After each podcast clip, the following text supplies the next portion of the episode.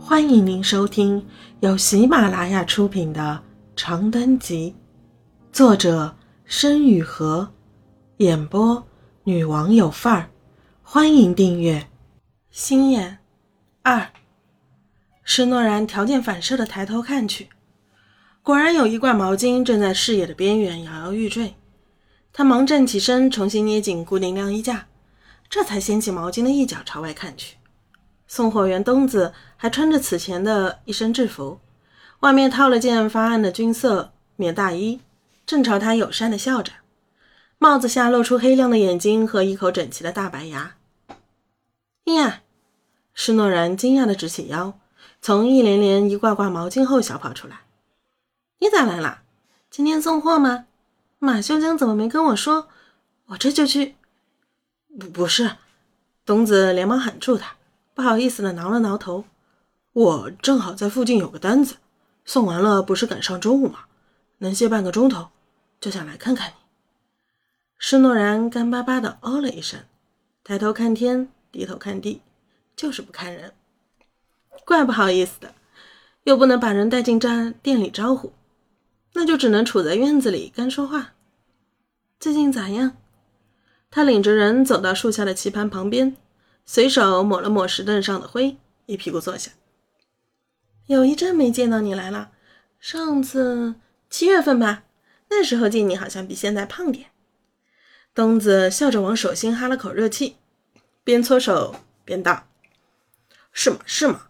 忙着搬家租房子，秋天没养起膘。你在哪租的房子？”施诺然来了兴趣：“合租吗？啥价位？环境咋样？”我住的远嘞，东子尴尬的瞟了他一眼，很快挪开目光，在城南那片，和俩兄弟合租，摊下来一月千儿八百吧，环境，嗯，反正能住，咋的？你也要租房？施诺然环顾四周，确认无人在侧后，才轻声道：“我想换份工，肯定要重新找租处，愁死了。”网上一直没有找到合适的。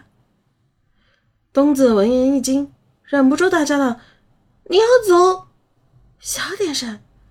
施诺然连忙去捂住他的嘴，别叫老板娘听到了。东子红着脸点头，鼻孔里喷出的热气弄得施诺然的手背有点酥麻。他很快收回手，那种奇怪的感觉又一次汹涌的窜上心头。你这么说，我倒是想起来了。我给送货的有个店家正招人，东子清了清嗓子，揪着领口，正襟危坐道：“也在海淀，门脸是百货大楼的底商，刚装修好没两天，边儿起就有地铁站。店主是个挺好说话的小兄弟，开的条件比这儿强，你要不去瞅瞅？”水落曹归，云开雾散，迟来的希望漫过石诺然心间。几天来积攒的愁绪，在这一刻像脱口的白气那样，唰的散了大半。当然要去。他弯起眼睛，笑得灿然。谢了。这店的地址在哪儿？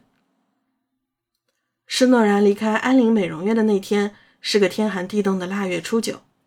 三年前的这一天，他牵着十一岁的诗航，第一次踏上了北京西站冰冷的砖石站台。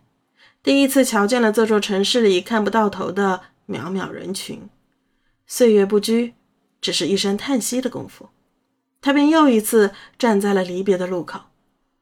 离职手续办得出奇顺利，李林不知道是不是听到了什么风声，心思根本不在店上，叼着烟嘴听施诺然啰里吧嗦的解释完一大篇后，挥一挥手就放他走了。施诺然同手同脚的走出昏暗的办公室。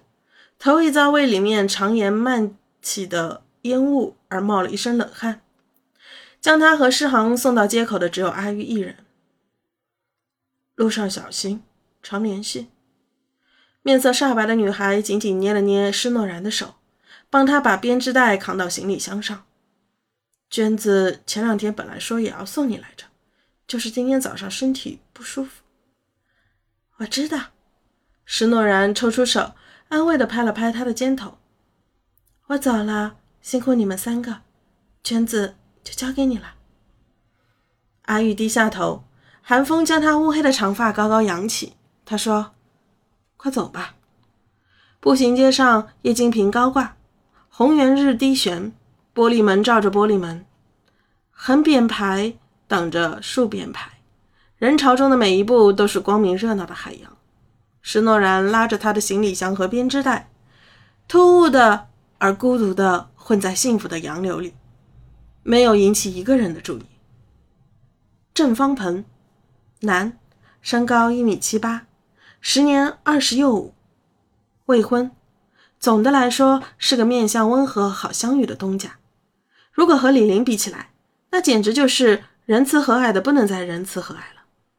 施诺然头一天来的时候，他正在收银台前对着一扇笔记本砸冰雹似的打字，听见脚步声后，马上起身摘下眼镜，笑着朝他伸出手：“你好，我是小郑，来面试的吗？”坐下没聊多久，这位就将店里的底细抖落得一清二楚。年轻富二代为未婚妻开了一家冠名甜品店当求婚礼物，选好了地段，做了精装修，请了高级甜品师和美女店长，唯独招不来店员。走高端路线的小老板看不上平平无奇的打工妹，走精英路线的大学生也不稀罕毫无营养的实习期。听众朋友。本集已播讲完毕，请订阅专辑，下集精彩继续。